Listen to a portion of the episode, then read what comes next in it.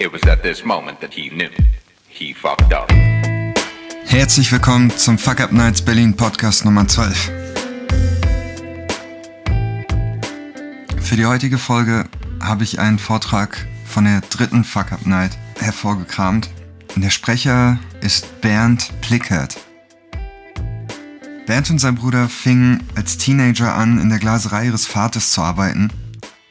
Und sie haben es geschafft, innerhalb kürzester Zeit den kleinen Familienbetrieb in eine riesige Firma zu verwandeln, sind Multimillionäre geworden, in die High Society aufgestiegen und waren in der Bildzeitung.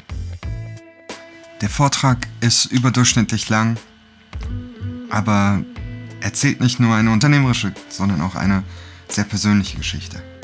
Leider ist die technische Qualität der Aufnahme nicht so gut.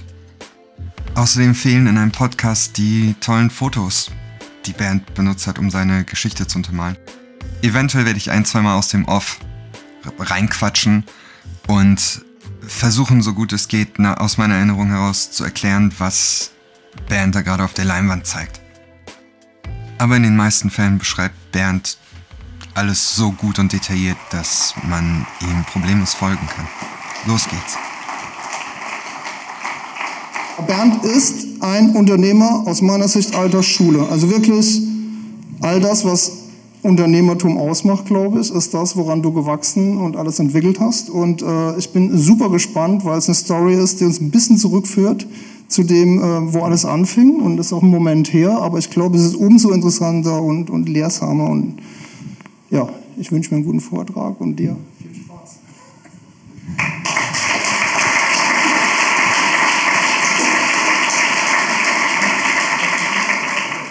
Ja, guten Abend. Mein Name ist Bernd Plickert. Äh, die Firma, die ich früher aufgebaut habe, gibt es noch.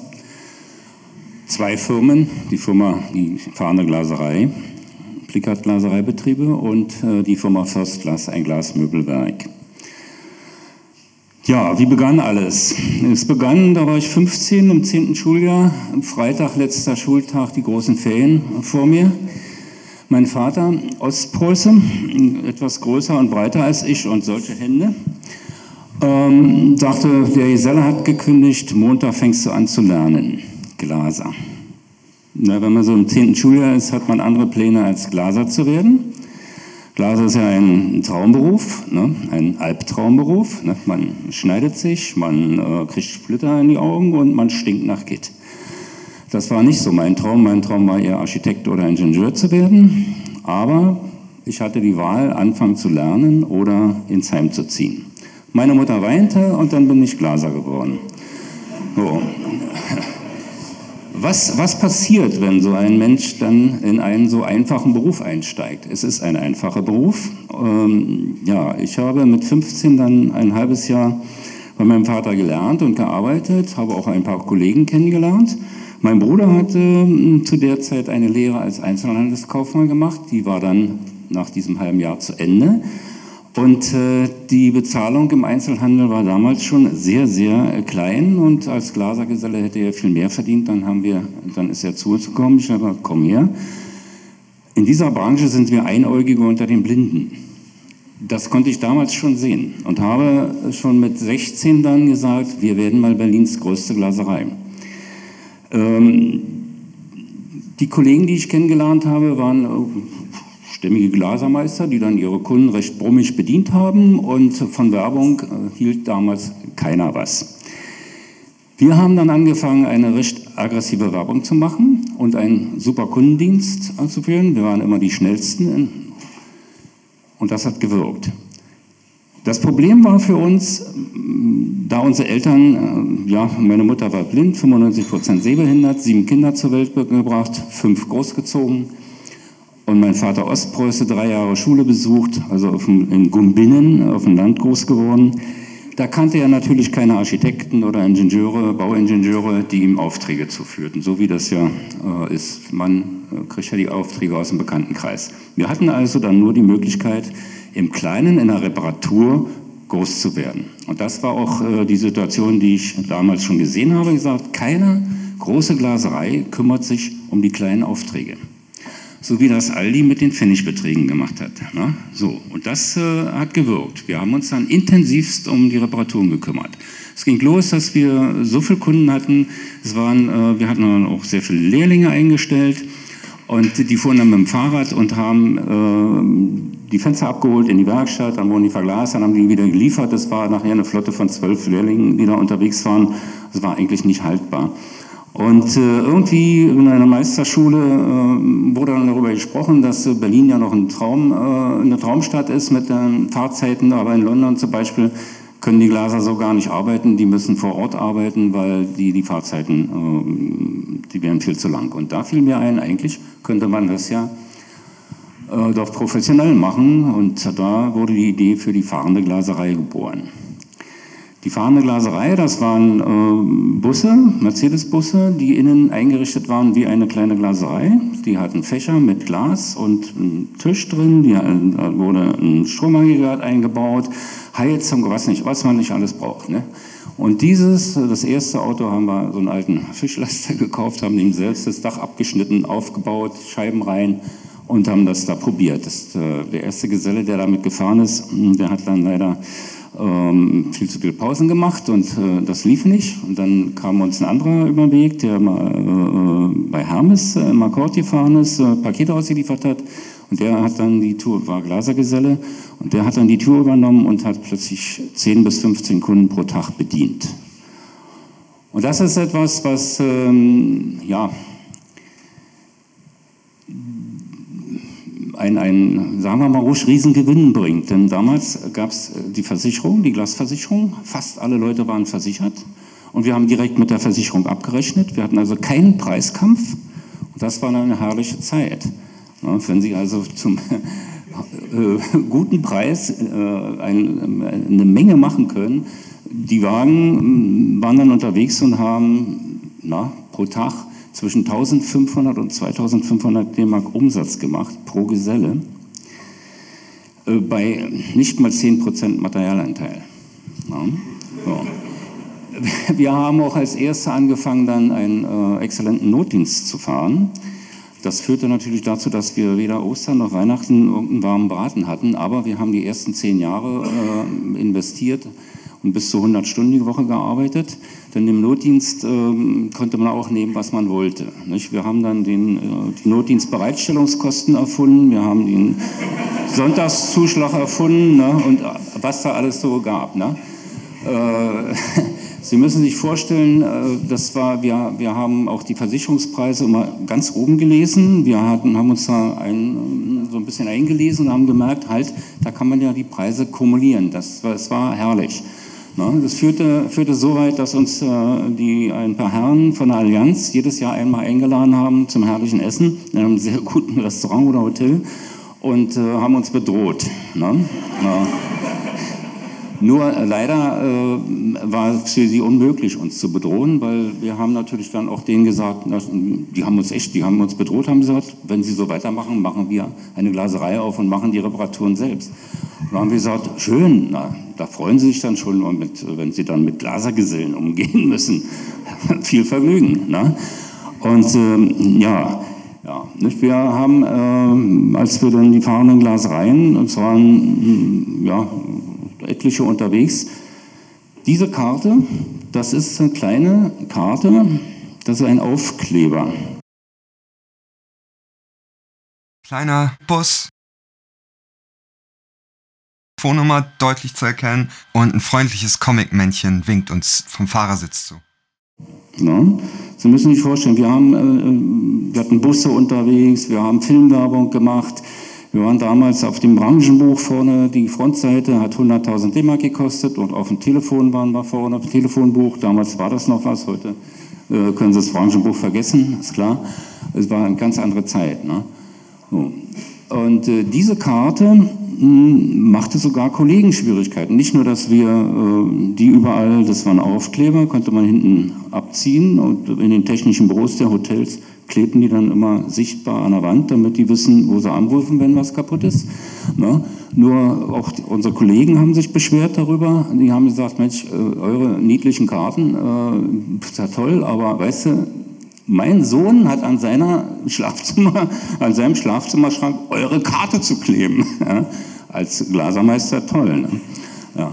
Naja, das äh, nur dazu. Gehen wir mal einen Schritt weiter. Ne? Das war ja herrlich. Wir hatten ja eine schöne Zeit damals, 60er, 70er Jahre. ja. So protestierende Studenten im Jahr 68 irgendwelche Schaufenster kaputt machen.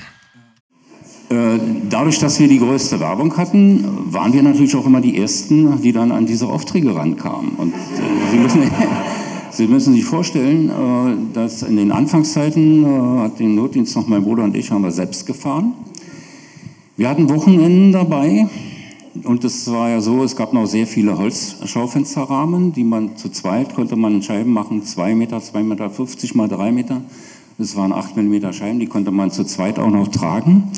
Wir haben an einem Wochenende bis zu 10.000 D-Mark Umsatz gemacht, zu zweit, bei wiederum nicht mal 10 Materialeinsatz. Ne?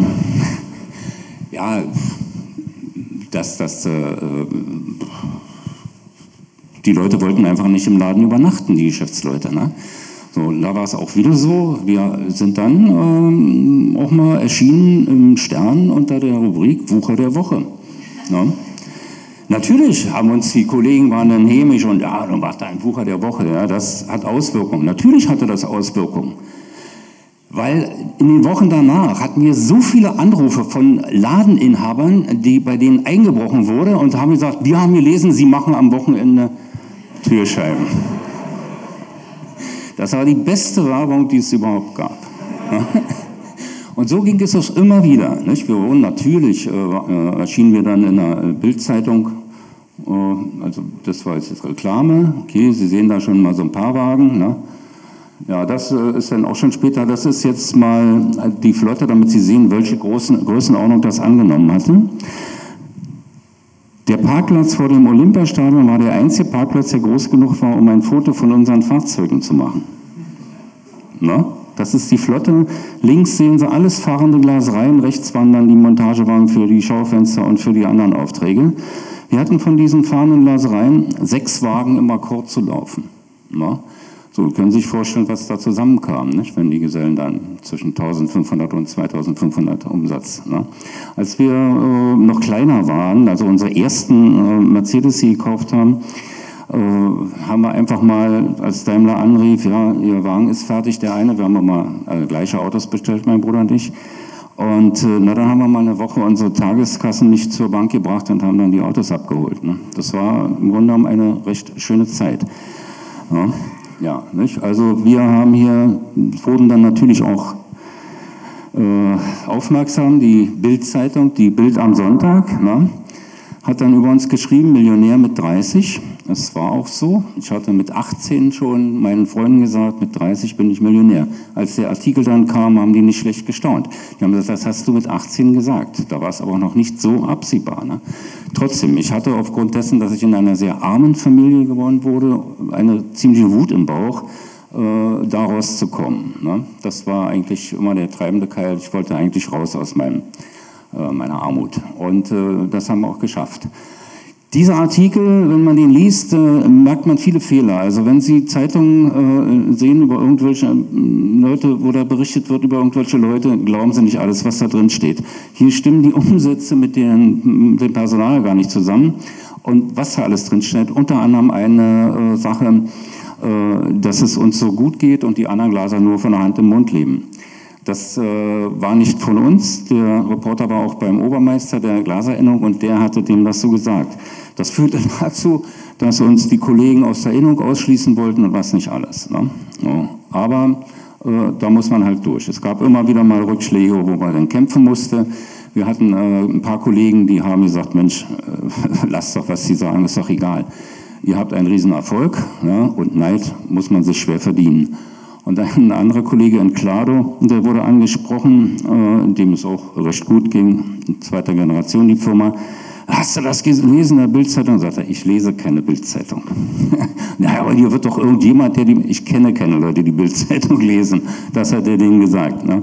Also äh, wurden wir auch von einigen Kollegen, die uns äh, gut kannten, geschützt. Ne? Das, ähm, das Glück, was wir hatten mit diesem Artikel, war, die Bild, das war am Anfang April. Und Anfang April sind sehr viele Leute im Skiurlaub. Und das waren Leute, die ja nicht einfache Arbeiter waren, sondern doch alles auch vom Mittelstand und leitende Leute. Und die haben alle diesen Artikel gelesen, weil im Skiurlaub in Österreich oder Frankreich und Italien die einzige deutsche Zeitung, die es da gab, war die Bild am Sonntag. Ne? So, aber wieder ein riesen Werbeerfolg für uns. Ne? So, und so ging das halt immer weiter.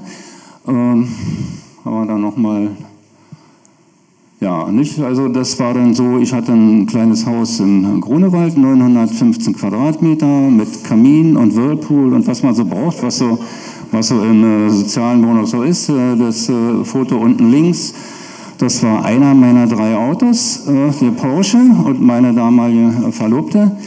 Ähm, ja, das... Äh, Sie müssen sich vorstellen, zu diesem Zeitpunkt, da ich war 32, da habe ich das Haus im Grunewald gekauft.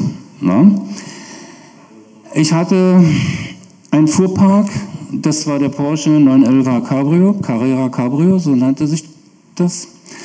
Hatte einen äh, Viersitzer, 24 Ventiler von Daimler, auch ein Cabrio. Und als drittes Auto, weil ich ja auch als Geschäftsmann auftreten musste, hatte ich noch ein 600er Zwölfzylinder Coupé von Mercedes. Das waren natürlich waren äh, der, der große war über Leasingrate und mit Leasingrate, Unterhalt und Tanken kosteten diese drei Autos 11.500 D-Mark im Monat. Ich habe mir das mal ausgerechnet, weil ich es mal wissen wollte.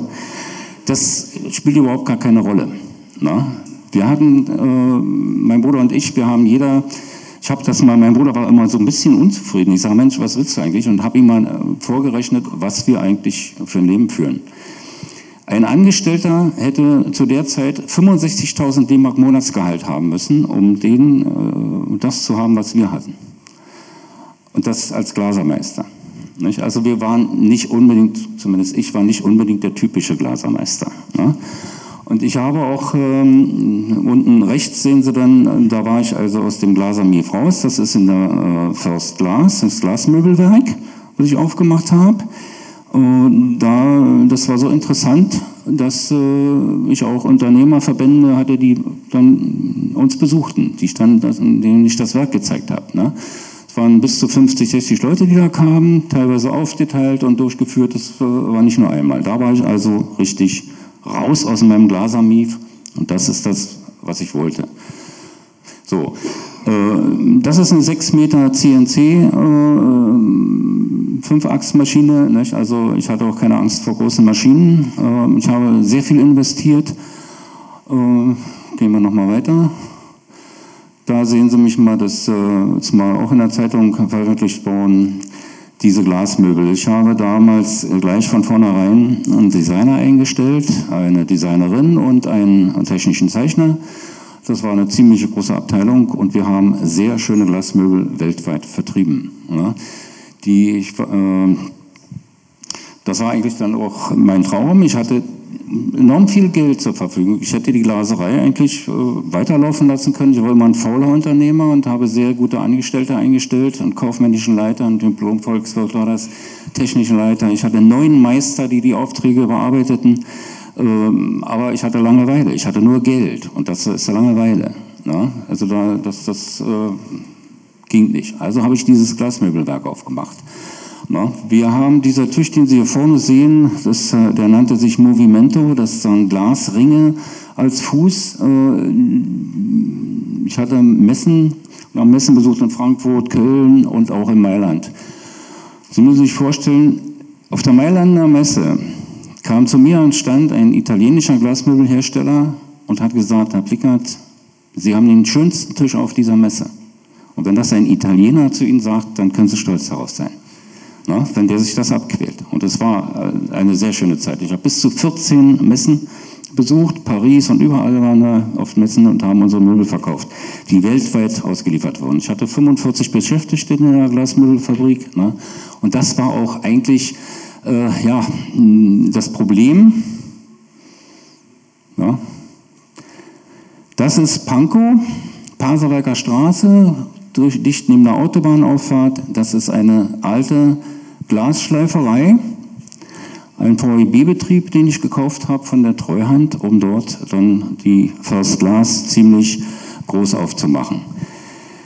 Und da, beging, da begann eigentlich meine Pleite. Ja, weil diese Grundstücke, da gab es dann von der Treuhand für diesen Betrieb 10.000 Quadratmeter Gelände dazu. 10.000 Quadratmeter Gelände, Unternehmen noch Grundstücke frei. So, und Vorne die Pasewerker Straße, Straßenbahn, direkt die Haltestelle vor dem Grundstück. 50 Meter daneben die Autobahnabfahrt, Pankow. Und das war natürlich ein toller Punkt. Der Bezirk animierte mich dann, auf dem Grundstück ein repräsentatives Gebäude zu bauen. Und das ist dieses Gebäude. So ein größenwahnsinniges IKEA großes Betonmonster vor. Viel zu groß. Da habe ich dann, die Banken waren begeistert. Die waren total, die waren noch euphorischer als ich selbst. Ja. So, und das ging dann auch durch alle Zeitungen, habe dann einen Architektenwettbewerb im äh, Schloss Niederschönhausen mit Bürgermeister und Herrn Stimmern und wer da so alles was zu sagen hatte. Das hat 650.000 D-Mark gekostet, dieser Architektenwettbewerb. Jeder Architekt hat 50.000 bekommen und 5.000 äh, für das Modell. Na, so ein kleines Holzmodell hat dann eben 5.000 D-Mark gekostet. So, das Gebäude, 36.000 Quadratmeter Geschossfläche, 105 Millionen Baukosten, sollte dann ein Fonds werden von 170 Millionen. 20 Millionen äh, Vertriebskosten wären für mich 50 Millionen übrig geblieben. Ich hatte, ich hatte mir schon ein Flugzeug ausgesucht, aber äh, leider war das dann so, dass äh, in der Nähe am Rathaus Pankow die Firma Lidl und Schwarz ein großes Einkaufszentrum gebaut haben und äh, die waren stärker als ich. Dann äh, haben die natürlich dem Bezirk gesagt, dass sie drei Kilometer weiter nicht ein zweites Objekt äh, sehen wollen. Und äh, zum anderen die Immobilienzeit kippte um. Ne? Die Leute haben plötzlich festgestellt, dass äh, gerade Pankow, äh, weiß ich, 50 Prozent der Gelände unbebaut waren und nichts mehr da war als freies Land. Ja? Ich habe dann, äh, dann kamen die Mieter nicht so, wie es sollte. Und nachdem die Banken mir dann 19 Millionen, haben wir mal den äh, Bankauszug, 19.485.418 äh, Mark und 53 Cent. Das, das, was dahinter den 53 Cent ist, ist leider ein S, das heißt Soll. Ja? Aber Sie sehen, ein Glasermeister kriegt von den Banken 19 Millionen. Ja? Ist doch toll. Nur leider, äh, äh, naja, wenn es dann kippt, ist es nicht mehr so toll. Nicht? Das war dann für mich auch nicht machbar, das zu bezahlen oder sonst was. Ich konnte dann einfach nur noch sagen, nee, dann ist Schluss da. Ähm, lustig war das Ganze, ich habe noch äh, ein, ein, ein, Grundstück gekauft, wo man, wo wir mit der Firma dann hingezogen sind, wo ich mit der Firma hingezogen bin, weil das Bauwerk sollte in zwei Teilen gebaut werden, damit die First Glass dann immer äh, weiter produzieren kann. Das wäre aber sehr teuer geworden. Und äh, dann habe ich das Nachbargrundstück wurde frei, da waren auch Hallen und alles und bin dann einfach, habe das gekauft, von der Treuhand auch wieder. War lustig, so ein äh, ja, promovierter Kaufmann, der dann kurz vor Weihnachten schnell in seinen Weihnachtsurlaub wollte und hat dann beim Notar, was ja eigentlich unüblich war bei der Treuhand, auf die Finanzierungsbestätigung verzichtet. Na? und hat mir gesagt, Herr Plickert, Ihre Bonität äh, bezweifeln wir nicht, wir verzichten heute mal auf die Finanzierungsbeschädigung. Was er nicht wusste, drei Banken hatten schon abgelehnt, ich hatte gar keine Finanzierung. Ja. Aber ich habe das Grundstück gekauft und habe dann wieder mal mit äh, anderen Geschäftsleuten gesprochen aus der Freundschaft und die hatten dann eine Bank, die nach Berlin kam, damals eine französische Bank und die Leute brauchten und Kredite vergeben wollten und dann habe ich das Geld bekommen, 2,6 Millionen. No, das war äh, ja, ein kleines Gespräch, einen Kaffee trinken und dann war das Geld da. Ne? Also es war eine Zeit, kann man sich eigentlich kaum vorstellen, ne? wie einfach das war, an 19 Millionen D-Mark ranzukommen. Ne? Aber äh, was, was ich dazu sagen kann, Ihnen mal gleich in diesem Moment, nehmen Sie nie so viel, wie Sie kriegen können. Es, wenn Sie eine gute Idee haben, es kann passieren. Es kann auch heute wieder passieren. Ich weiß es, die Banken müssen Geld vergeben äh, und verteilen dann Geld. Aber seien Sie vorsichtig, nehmen Sie nie so viel, wie Sie kriegen können. Sonst kann das da landen. Ich habe alles genommen, was ich gekriegt habe. Ich hätte auch noch mehr gekriegt, nicht? aber irgendwo äh, war es dann mh, mm, ungut. Ne? Ja, äh, ach so ist ja schon der Schnitt. Ne? Gut. Die Jahre danach waren nicht einfach. Ich hatte meine Firmen glücklicherweise so eingerichtet, ich meine mal, in den ersten zehn Jahren haben wir 100 äh, Stunden die Woche gearbeitet, mein Bruder und ich, um das Ganze aufzubauen. Aber danach waren wir faule Unternehmer. Wir sind um 9, zwischen 9 und 10 gekommen, haben Mittag gegessen irgendwo in irgendeinem Restaurant und sind dann um 17 Uhr wieder nach Hause.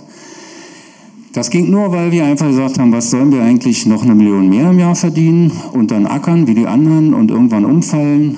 Dann haben wir uns teure Leute eingestellt, haben gesagt, okay, da opfern wir was und sind frei. Und dadurch waren die Firmen, beide Firmen von mir, von dem Unternehmer unabhängig.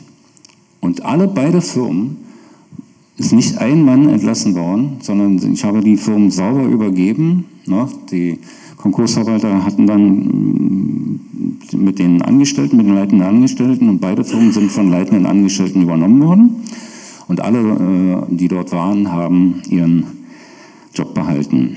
Äh, ich habe noch mein Haus in Grunewald dann verkauft und äh, das Geld, es war ein sehr netter Russe, der das gekauft hat und der hatte ja, ja, der hat richtig gut bezahlt und der hat dann auch genug Schwarzgeld, äh, sodass ich dann auch nochmal 60.000 für mein Mobiliar und so, wie man das so macht. Ne? Und äh, das Geld habe ich noch in die First Class gesteckt, um noch einen Monat Löhne zu bezahlen, äh, damit da die Leute ihren Job behalten. Ne? Und ich bin dann ins Nichts gefallen. Es war einfach mein Baby, die First Class, und ich wollte, dass, dass es gerettet wird und habe dann mein letztes Geld noch dahin gegeben. Ne? Sollte man nicht tun, wenn Sie in solche Situationen kommen, behalten Sie das Geld lieber für sich, Sie brauchen es. Ne? Ja. Und äh, die, die Jahre danach waren nicht einfach. Äh, man sagte mal, okay, wenn man, ich hatte ja reiche Freunde, ohne Frage. Ich war ja drin in der, in der Gesellschaft. Und, äh, aber es ist nicht so, dass die Freunde einem verlassen, sondern äh, ich hatte das Problem, selbst mit den Freunden weiter umzugehen. Weil wenn sie dann zum Essen eingeladen werden und nicht mal das Geld für einen Blumenstrauß haben, dann ziehen sie sich einfach zurück. Ne? Das ist ein Riesenproblem, was man hat. Äh, auch wenn die einem sagen, Mensch, melde dich doch mal wieder und komm mal, man kann es nicht. Erstens muss man dann ständig über diese Situation reden, was einem immer wieder auffühlt. Und das führte eben dazu, dass ich mich zurückgezogen habe. Ich habe dann mm, ja, Gelegenheitsarbeiten gemacht bei Leuten, die ich kannte. Nicht? Die haben dann schon hier und da mal mir einen Auftrag gegeben, den ich dann machen konnte. Es war nicht einfach, weil ich so nur drei bis vier Stunden am Tag arbeiten konnte. Ich hatte einen kräftigen Burnout und äh, habe es nicht mehr geschafft, von, ähm, vom Mierendorfplatz in Charlottenburg bis äh, zum Brandenburger Tor in einem Zug durchzufahren. Ne? Ich habe dann Baustellen gemacht, wo ich drei, vier Stunden nur gearbeitet habe und auf der Fahrt dorthin musste ich im Auto anhalten und musste erst noch eine halbe Stunde schlafen. Ne? Äh, das ist schon eine recht komische Angelegenheit. Ne? Und äh, das, das äh, ging ein paar Jahre so. Ne? Glücklicherweise war ich ja nie, habe ich nie vielen Leuten auf den, auf den Schlips getreten, sodass ich da auch Leute hatte, die das mitgemacht haben. Nicht? Und das hat mich dann auch hochgehalten.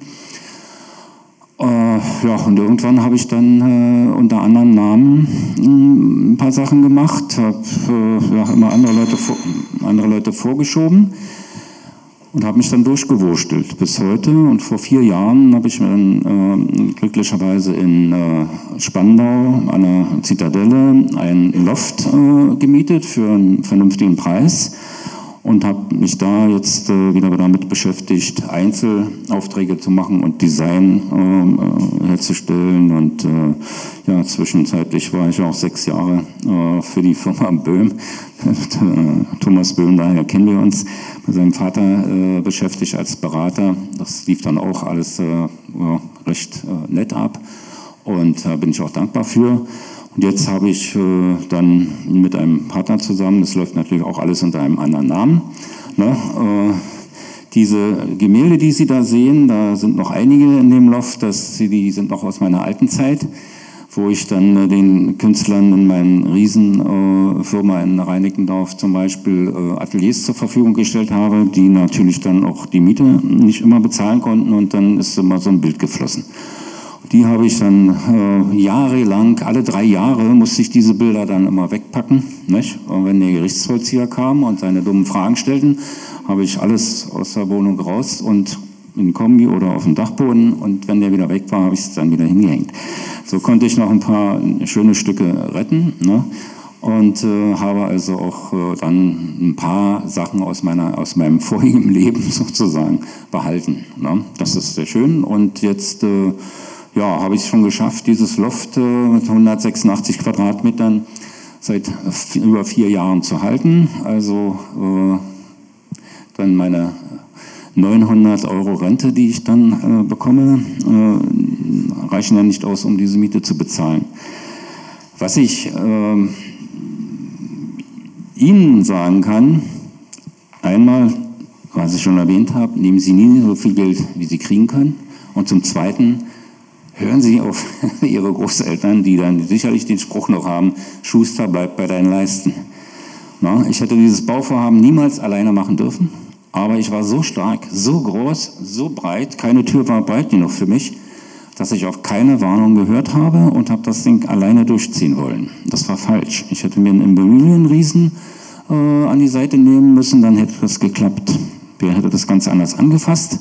Der hätte zum Beispiel die äh, ganzen Anfangskosten um, äh, gar nicht bezahlt. Ich habe den Architekten bezahlt, alles. Das war eigentlich gar nicht üblich. Nicht? Der, der war, äh, den hätte man noch am Volk, äh, am Erfolg beteiligen können. Ne? Und diese ganzen Fehler, die macht man dann halt, wenn man sich zu stark vorkommt. Also wenn Sie mal Erfolg haben, oder vielleicht sitzen einige, die richtig Erfolg haben, bloß keinen Größenwahn bekommen. Es gibt immer Dinge, die schiefgehen können. Ne? Und wenn aber was schief geht, machen Sie es nicht wie ich. Ich hatte nicht mal die Kraft, äh, das äh, Insolvenzverfahren zu machen. Ich habe es ich hab's bis heute nicht geschafft. Und das Ganze ist ja fast 20 Jahre her. Ne? Wenn Sie, Ihnen sowas passiert, sofort, kein, es ist überhaupt nicht peinlich, nichts, sofort zum Amtsgericht, Anwalt, Insolvenzverfahren. Ne? Weil die sieben Jahre sind schnell um. Äh, denn bei mir sind es ja schon doppelt so viele Jahre und ich hab, bin immer noch äh, nicht in der Lage, selbst was zu machen. Ja. Das kann ich Ihnen eigentlich nur äh, so mitgeben. Ja. Wenn ich mal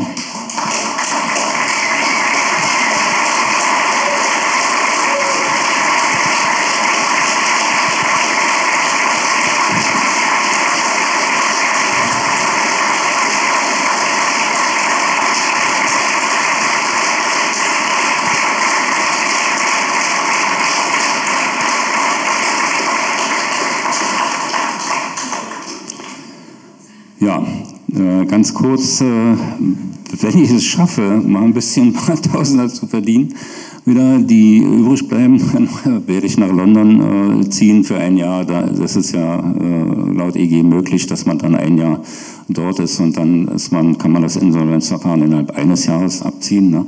Aber bis jetzt habe ich noch nicht so viel Geld verdient, dass ich mich da mal ein Jahr verziehen kann. Ne? So, ich hoffe, ich habe es einigermaßen rübergebracht. Einfach ist es nicht, darf ich Ihnen sagen, weil das Ganze in den letzten Tagen, die ganzen Fotos rauszusuchen, das Ganze wieder aufwühlen, ist nicht einfach. Es kostet Kraft. Es kostet sehr viel Kraft. Wenn ich hier so stehe und Sie meinen, okay, der redet ja ganz locker, aber täuschen sich nicht. Ich habe nie meine Situation nach außen hin gezeigt. Alle haben sich immer darüber bewundert, ne, weil sie sagt, Mensch, was, das, das ist Ihr Schicksal, aber Sie sind doch immer gut drauf. Ja, warum denn nicht? Ich komme aus einer ganz armen Familie und mit neun Personen in einer zweieinhalb Zimmer Wohnung damals, in einer Altbauwohnung gewohnt. Äh, da kann man sich auch mal zurückerinnern und sagen, war das damals so schlecht? War auch nicht. Wir haben gelebt, wir haben gelacht. Ne? Also warum nicht mal wieder zurück und neu ansetzen?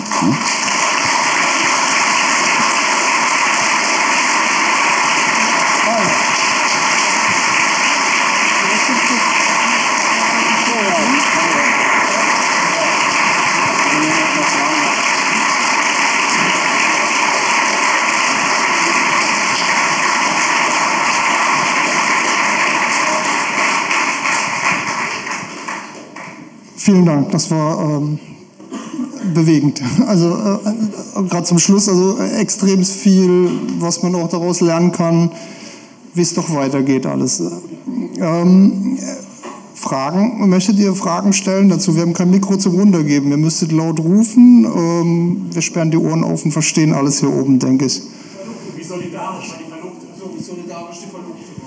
Äh, die war schon, äh, ich war mit der jungen Dame äh, neun Jahre zusammen. Und das war aber so, dass sie vorher schon sich anders orientiert hat. Also es hat mit der, hat mit der Pleite nichts zu tun. Ne? Ja, das äh, äh, kann man ihr nicht vorwerfen. Ne? Aber naja. Ne?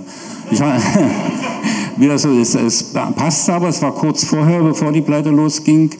Äh, ich hatte dann gar nichts mehr. Ne? Also auch im Privaten war das dann für mich äh, zu Ende. Ne? Also ich habe dann schon ein paar sehr, sehr, sehr trübe Jahre erlebt. Und äh, ich hatte Glück, ich habe in Häusern gewohnt, wo dann auch junge Nachbarn waren, äh, nette Leute, die ich dann kennengelernt habe und habe aus äh, in der Zeit einige neue Freunde kennengelernt, die dann auch in meinem ja, finanziellen Bereich waren sehr nette Leute, die dann auch nicht ständig daran rumgebohrt haben, äh, warum hast du das gemacht und so weiter. Ne?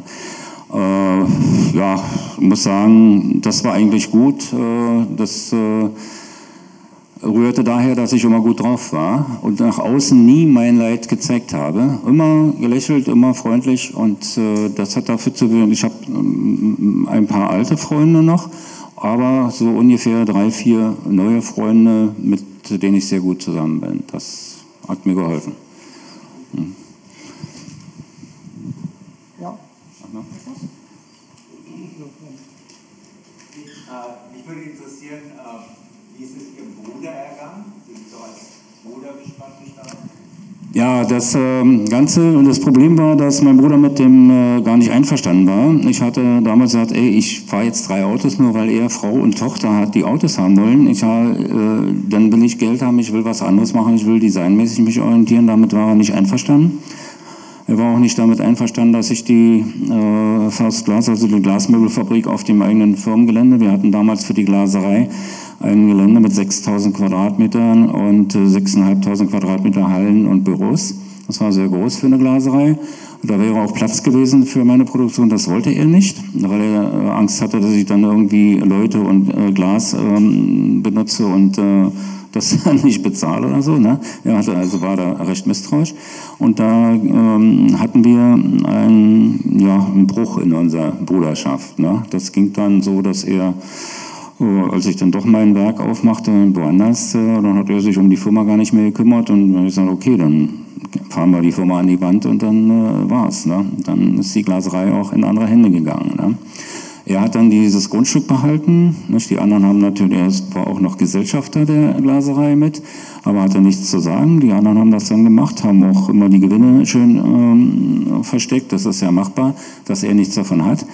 Er hatte auch die, äh, er war nicht der Unternehmer, der das aufgebaut hat. Äh, ich wollte meine Anteile der Glaserei verkaufen, das ging nicht, weil die Branche viel besser über das Ganze Bescheid wusste, als ich dachte. Als ich dann immer äh, die Leute dort hatte, auch von der Industrie, die die Firma, die 50 Prozent der Glaserei kaufen wollten, als ich dann sagte, ja, ich will meine Glasmöbelfabrik machen, ach so, Sie gehen raus aus der Firma. Oh, danke für den Kaffee. Und dann waren sie weg. Ne? Das ist dann natürlich äh, schon ein Problem gewesen. Nicht? Ich konnte also meine Anteile nicht verkaufen. Ne? Das musste dann alles, äh, ging dann zum Butterbrot alles weg. Ne? Das war mm, ja, ein zweites, was äh, noch, äh, wir hatten dann, mein Bruder und ich, wir hatten dann etliche Jahre, äh, fast 20 Jahre keinen Kontakt. Ist seit äh, ja, vor einem halben Jahr hat er dann zum Gespräch gebeten und äh, äh, Weihnachten hat er mich dann eingeladen, habe ich mal seine Enkel auch kennengelernt, die dann inzwischen schon 17, 19 und 22 Jahre alt waren. Und ich habe dann inzwischen auch eine Gegeneinladung gemacht und äh, ja, das war natürlich sehr schön, weil die Enkel mich dann und seine Tochter auch das mal richtig kennengelernt haben, auch mein Umfeld kennengelernt haben. Äh, mein Bruder ist etwas anders eingerichtet als ich, ein bisschen spießiger und die fanden das natürlich bei mir sehr toll und dann war das ganz herzlich das Ganze und seitdem haben wir wieder einen guten Kontakt. Mein Bruder hat dann das, das Firmengrundstück gehalten, äh, wo etliche Schulden drauf lagen, aber die hat er abgetragen, hat fleißig gearbeitet daran und äh, ja, ist jetzt wieder in der Lage, hat sein Einfamilienhaus in Harmsdorf, was äh, sicherlich äh, 800.000 wert ist und hat noch seine äh, Dacia auf Mallorca. Und wenn er in zwei, drei Jahren das Firmengrundstück verkauft, macht er einen Schnitt von zweieinhalb Millionen. Also es geht ihm nicht schlecht. Ne? So, inzwischen reden wir auch wieder und er hat mir jetzt auch äh, Aufträge gegeben. Ne? Und das, äh, ist, das Verhältnis ist dann wieder äh, in Ordnung sozusagen. Ne? Äh, was äh, noch dazu kommt, äh, ich hatte, ähm, meine, ich könnte ja auch Firmen beraten, nicht? aber in Berlin gab es dann keinen, der mich als Berater haben wollte. Nicht mal die äh, Plikat-Glasereibetriebe, die Leute und auch keine anderen Firmen, weil ich einfach zu breit, zu groß war. Nicht? Denn äh, es war klar, wenn da jemand, kommt, haben die immer mich zuerst begrüßt und Hallo und ja, und, ne? Äh, deshalb konnte ich äh, mein, mein Wissen nicht in einer anderen Firma anbringen, weil es einfach, weil sie alle Angst davor hatten, dass, dass sie dann die zweite Nummer in der Firma sind. Ja? Ich war zu stark dafür. Ja? Das kam alles noch dazu, dass, dass das ganze, mein ganzes Aufkommen äh, wieder zu lange gedauert hat. Ne? Andere machen dann irgendwo eine Beratung und fertig, aber es ging bei mir nicht, ich war zu groß, zu stark. Ja. Dankeschön.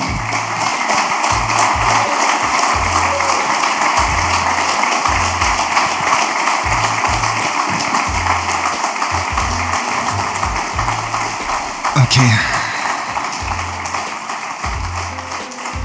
Lass das erstmal sacken.